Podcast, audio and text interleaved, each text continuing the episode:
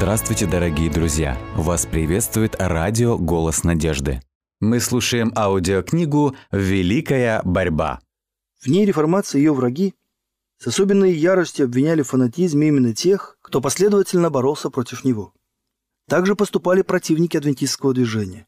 Недовольствуясь превратным толкованием и намеренным раздуванием заблуждений фанатиков, они распространяли нелепые истории, даже отдаленно не похожие на правду. Эти люди действовали под влиянием ненависти и предрассудков. Весть о том, что Христос при дверях, нарушила их покой. Они опасались, что это может оказаться правдой, и в то же время надеялись, что это не так. Вот в чем секрет их вражды против адвентистов и их веры. Если нескольким фанатикам и удалось пробраться в ряды адвентистов, то не следует думать, что это движение не от Бога, подобно тому, как наличие обманщиков и фанатиков в церкви времен апостола Павла или Лютера не может умолить значение их работы. Пусть народ Божий пробудится от сна и искренне приступит к делу покаяния и реформации. Пусть приступит к изучению Писания, чтобы понять истину, как она есть во Христе. Пусть всецело посвятит себя Богу, и тогда не будет недостатка в доказательствах того, что сатана – по-прежнему активный и бдительный враг.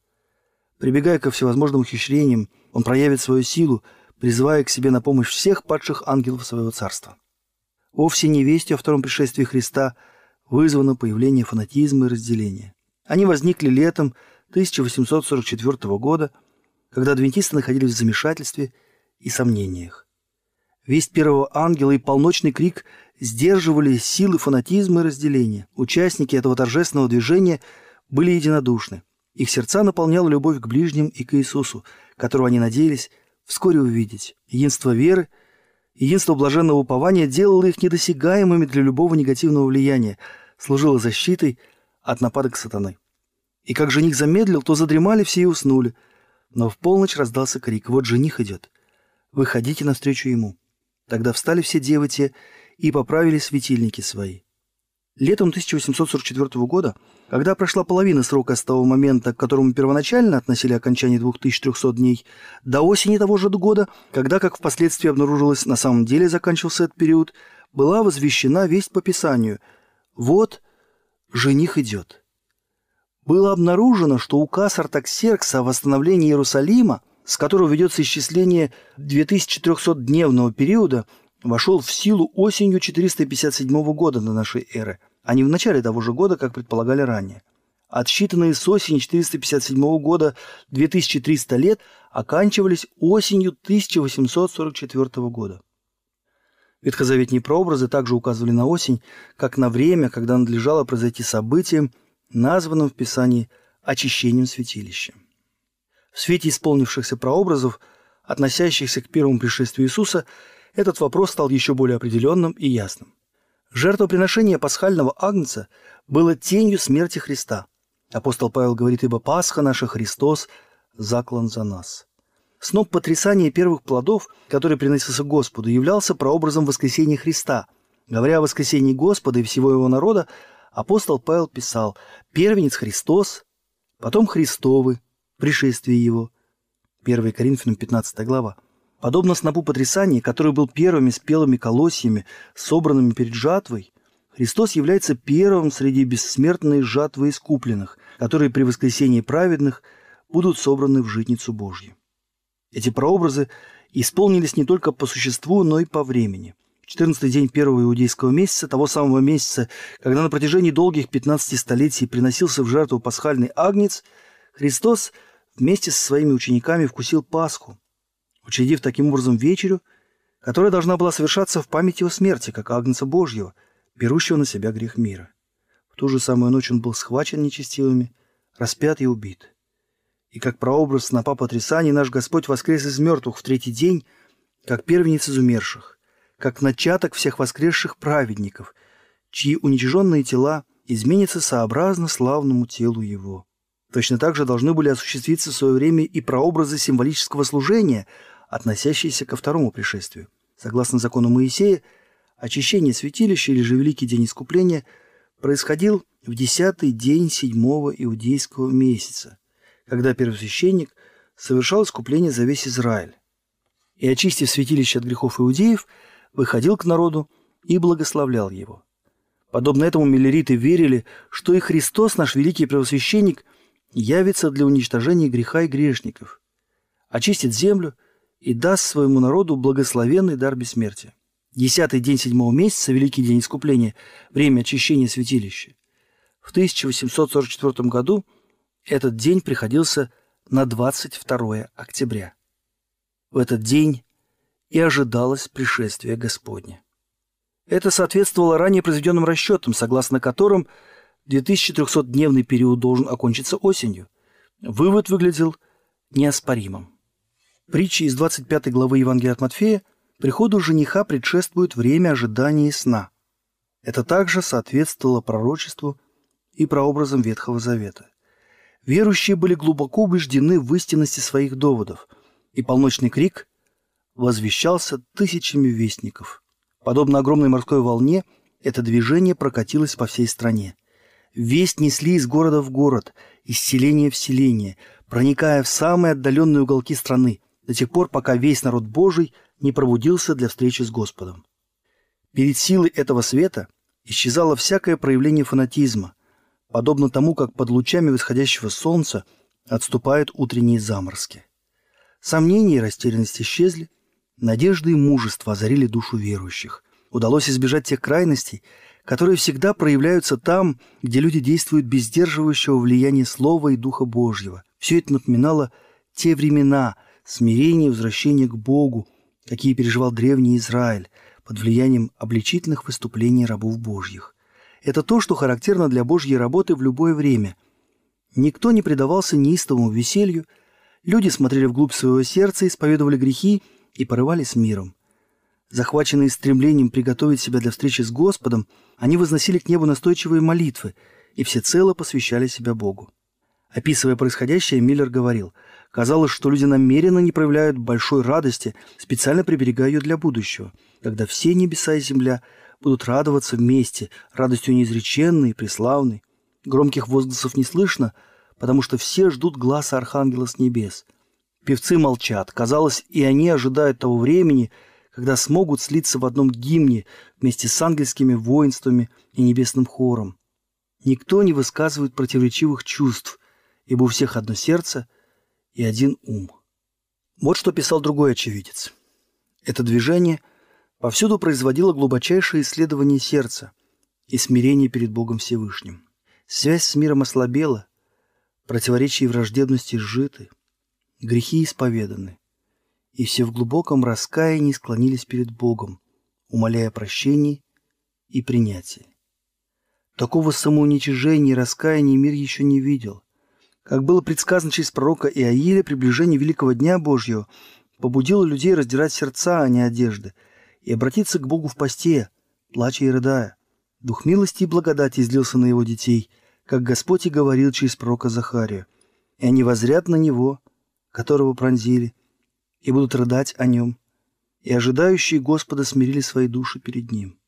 Из всех великих религиозных движений, начиная со времен апостолов, ни одно не было столь свободно от человеческого несовершенства и обольщений сатаны, как осеннее движение 1844 года.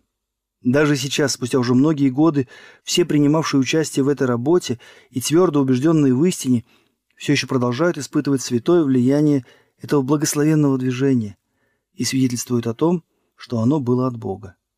Когда раздался крик «Вот жених идет, выходите навстречу ему», ожидающие встали и поправили свои светильники. Они изучали Слово Божье с небывалым усердием. Небом были посланы ангелы, чтобы ободрить разочарованных и приготовить их для принятия вести. Дело двигалось не мудростью и не ученостью человеческой, но силой Божьей.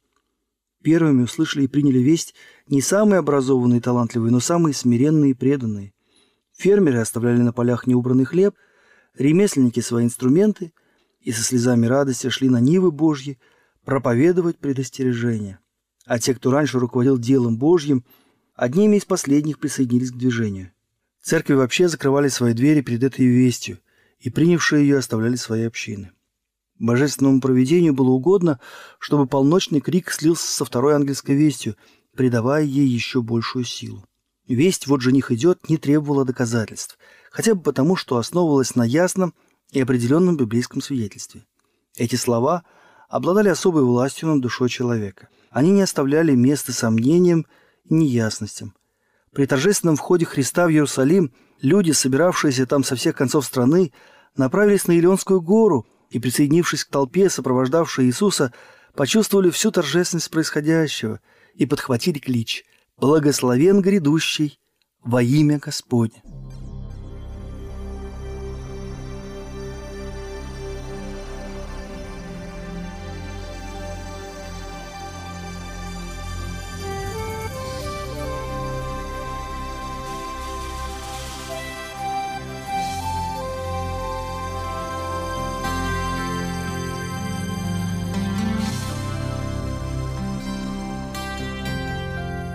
Я пред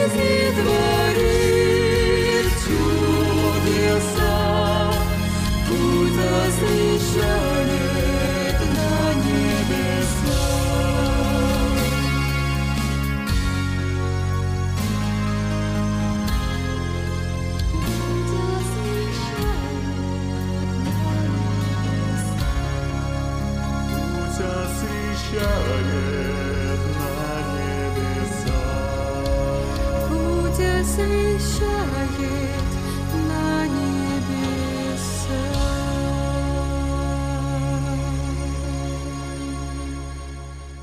слушаем аудиокнигу «Великая борьба».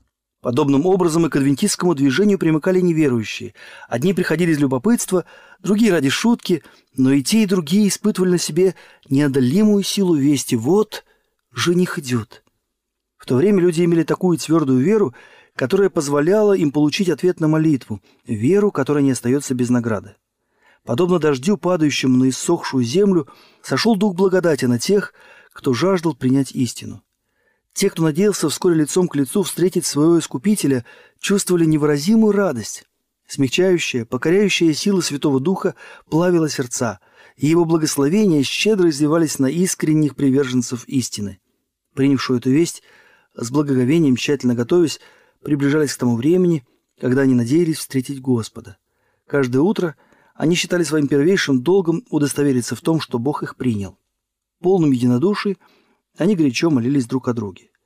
Для общения с Богом они часто собирались вместе в уединенных местах и среди полей и рощ возносились к небу молитвы о заступничестве.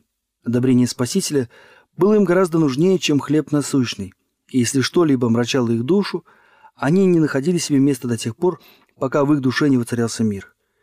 Испытав на себе влияние всепрощающей благодати, они жаждали видеть того, кого так горячо любили. И снова их ожидало разочарование. Указанное время прошло, но Спаситель не явился. С непоколебимым упованием они ждали его явления.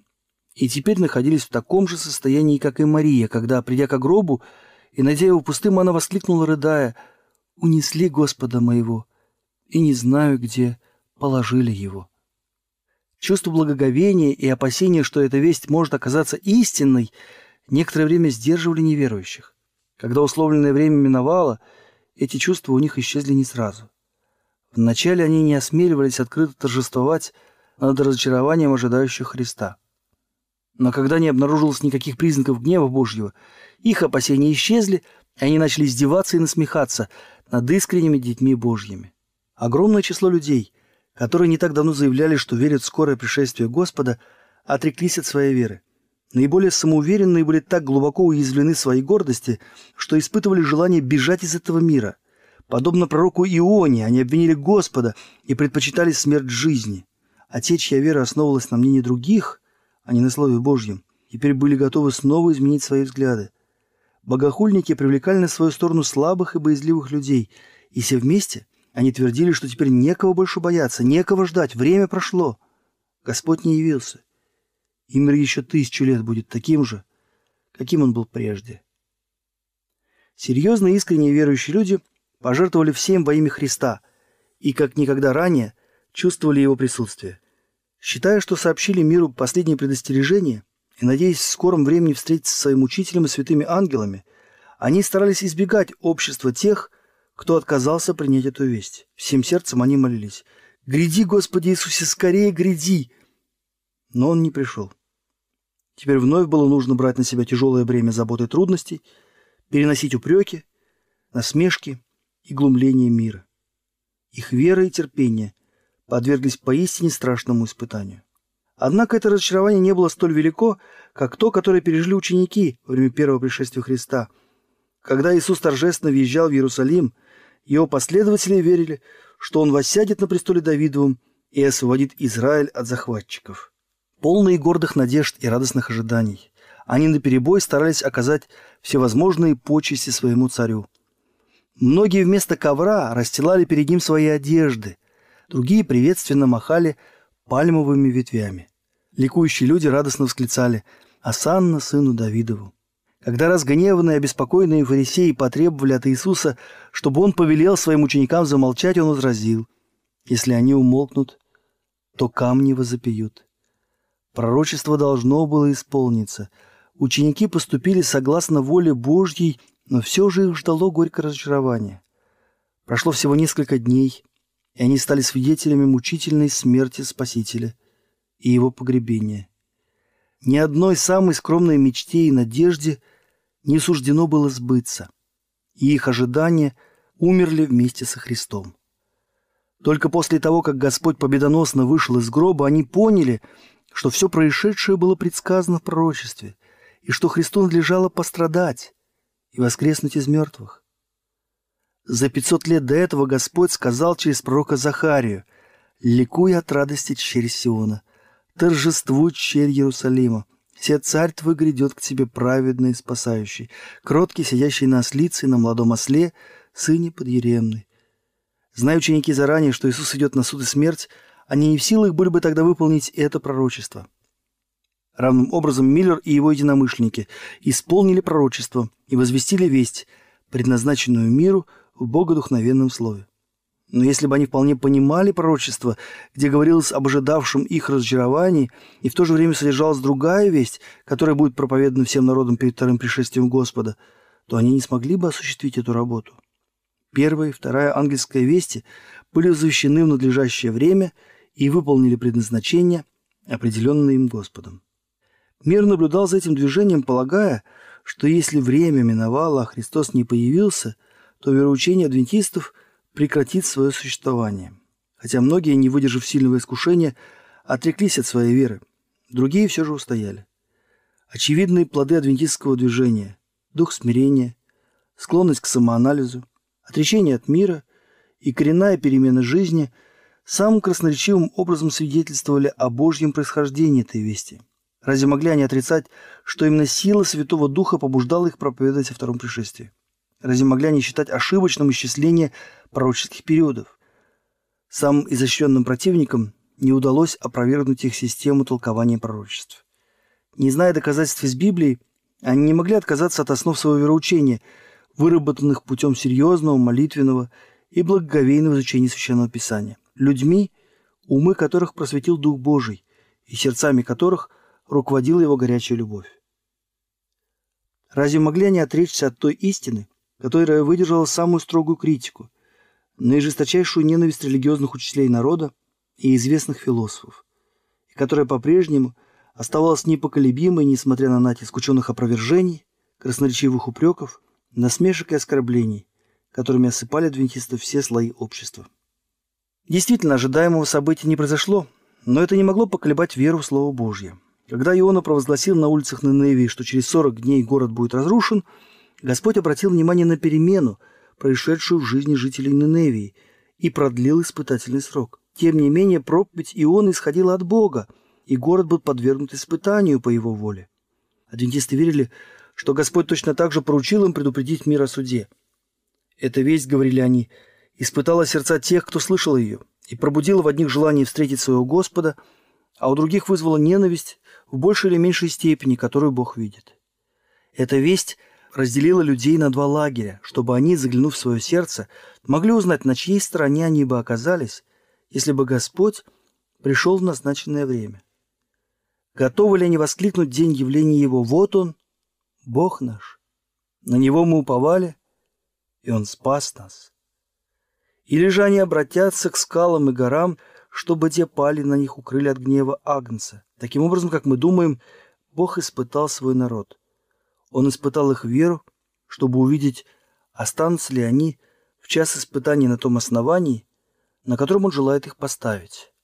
Будут ли готовы отречься от этого мира и вполне довериться Слову Божьему. Чувство тех, кто по-прежнему верил, что все произошло по воле Божьей, хорошо выразил Уильям Миллер. «Если бы мне пришлось прожить жизнь заново, имея те же самые доказательства, которые я имел, то, будучи честным перед Богом и ближними, я снова пошел бы тем путем, который мною пройден. Я уверен, что на мне нет ничьей крови. Я сделал все возможное, чтобы не стать виновным в чем-либо осуждении. Хотя я дважды испытал разочарование, пишет дальше этот муж Божий, я еще не повержен окончательно. Моя вера в пришествие Христа по-прежнему тверда. Я сделал только то, что после долгих лет серьезных размышлений считал своим долгом. Если я ошибался, то потому лишь, что любил ближних и хотел выполнить свой долг перед Богом. Одно я знаю точно. Я проповедовал лишь то, во что сам искренне верил, и Бог был со мной. Его сила проявлялась в моих трудах, и таким путем совершено много доброго. Тысячи людей начали изучать Писание благодаря нашим современным проповедям и через веру в очищающую кровь Христа примирились с Богом. Я никогда не искал благоволения знатных и не пасовал перед ненавистью мира, и теперь я не стремлюсь завоевать их расположение и буду верен своему долгу, даже если это вызовет их злобу. Я не цепляюсь за свою жизнь и, надеюсь, не дрогну, если проведению Божьему будет угодно, чтобы я потерял ее. Бог не оставил свой народ, его дух по-прежнему пребывал с теми, кто не отрекся опрометчиво от полученного света и не поносил адвентистское движение. В послании к евреям записаны слова ободрения и предостережения для тех, кто страдал в то критическое время. Итак, не оставляйте упования вашего, которому предстоит великое воздаяние. Терпение нужно вам, чтобы, исполнивши волю Божию, получить обещанное, ибо еще немного, очень немного, и грядущий приидет и не умедлит. Праведный верою жив будет, а если кто поколеблется, не благоволит к тому душа моя. Мы же не из колеблющихся на погибель, но стоим в вере к спасению души. Из слов о близости второго пришествия Господа видно, что это увещание обращено к церкви последних дней. Ибо еще немного, очень немного, и грядущий приидет и не умедлит.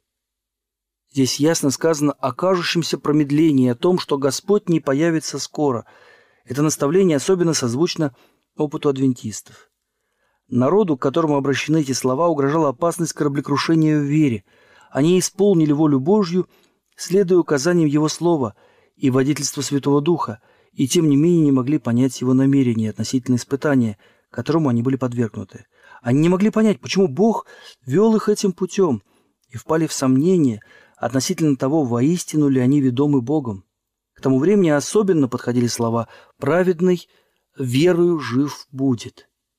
Когда яркий свет полночного крика осветил их путь, они увидели пророчество распечатанными – а быстро исполнявшиеся знамения говорили о близости пришествия Христа, и они ходили как бы в ощутимом свете. Но теперь, под грузом разочарования и отчаяния, они могли устоять только верой в Бога и Его Слово. Глумящийся мир говорил, вас обманули. Отрекитесь от своей веры и скажите, что адвентистское движение от сатаны. Но Слово Божье утверждало, а если кто поколеблется, не благоволит к тому душа моя. Отказаться же теперь от веры, отрицать силу Святого Духа, сопровождавшего весть, означало отступничество и погибель. Слова апостола Павла «Итак, не оставляйте упования вашего, которым предстоит великое воздаяние. Терпение нужно вам, ибо еще немного, очень немного, и грядущий приидет и не умедлит», укрепляли их стойкость. Они должны были идти по единственно верному пути, беречь свет, однажды полученный ими от Бога, твердо уповать на его обетование и продолжать изучать Писание, терпеливо ожидая и бодрствуя, чтобы получить новый свет.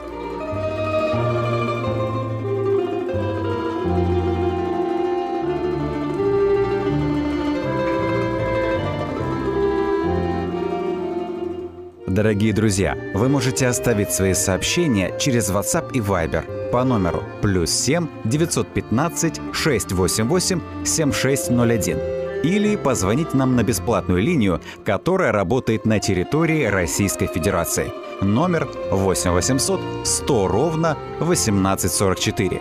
8 800 100 ровно 1844.